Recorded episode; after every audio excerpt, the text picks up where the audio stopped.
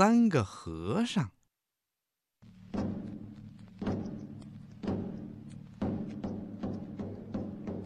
从前呐，有这么一座山，山上有座小庙，庙里有个小和尚，他每天自己在庙里敲着木鱼念经，饿了就自己做点饭吃，渴了呢就自己下山去挑水，挑来水以后啊，不光自己喝。还经常给观音菩萨案桌上的净水瓶里添点水，要不然呐，插在瓶里的柳枝没了水就会打蔫儿的。小和尚的日子一直过得挺安稳、挺自在的。他最大的乐趣呀，就是经常跟小老鼠斗斗心眼儿，因为在这座小庙里呀，除了小和尚以外。还住着一只小老鼠，这只小老鼠啊，总是夜里趁小和尚闭着眼睛念经的时候，出来偷吃摆在香案上的贡品，有时候啊，还偷喝观音菩萨净水瓶里的水。偷吃贡品，偷喝净瓶里的水，这可是对菩萨最大的不恭敬了。小和尚得时刻提防着这只小老鼠，所以呀，每天晚上念经的时候，小和尚就得时不时悄悄地睁开一只眼睛，看看小老鼠是不是又出洞了。要是发现小老鼠又出来偷吃贡品了，他就会突然的用敲木鱼的小棒。轻轻地打一下小老鼠的屁股，把它吓跑就行了。因为和尚是不杀生的，所以呀，小和尚从来都不会伤害这只小老鼠的。过了不久啊，来了一个长和尚。这个长和尚走了很远的路，又爬了很高的山。又热又渴，别看他瘦瘦的，一到庙里呀，他就把半缸水给喝光了。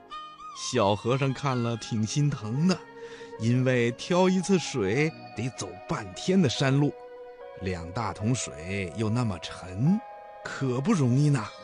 所以啊，小和尚就让这位刚来的长和尚去挑水。长和尚心想。我一个人去挑水，太吃亏了，于是就让小和尚和他一起去抬水。小和尚没办法，只好同意了。不过两个人说好了，抬水的时候，水桶必须放在扁担的中央。就这样，两个和尚啊，一次只抬回一桶水来。不过这样总算还是有水喝了。从此以后啊，两个和尚也过得挺安稳的，每天一起念经，一起抬水做饭，一起跟小老鼠斗心眼儿。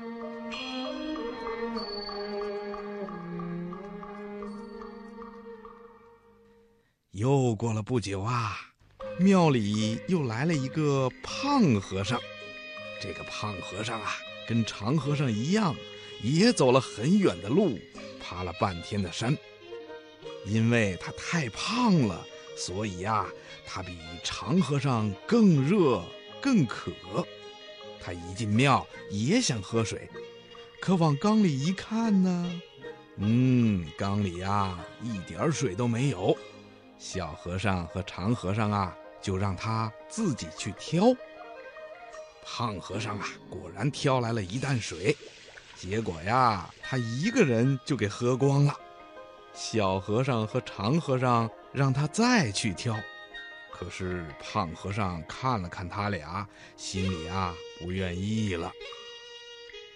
三个和尚，你看看我，我看看你，谁也不愿意去挑水，那让谁跟谁一起去抬水呢？这也是个问题。于是啊，三个和尚就都坐下来，各念各的经，各敲各的木鱼儿。渴了就忍着，饿了就偷偷的吃几口自己悄悄藏起来的干粮。就这样，一天过去了，没人去打水。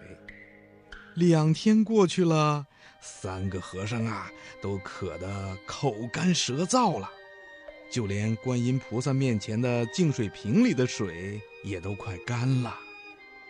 那只住在庙里的小老鼠也渴得没办法，只好去啃烛台上的蜡烛。结果呀，蜡烛倒了，着起了大火。这下可不得了了。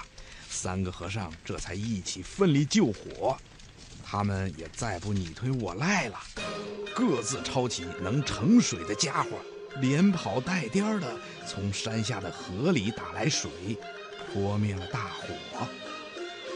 直到这个时候啊，三个和尚才明白过来，只有齐心协力，才能过好日子，才能有水喝。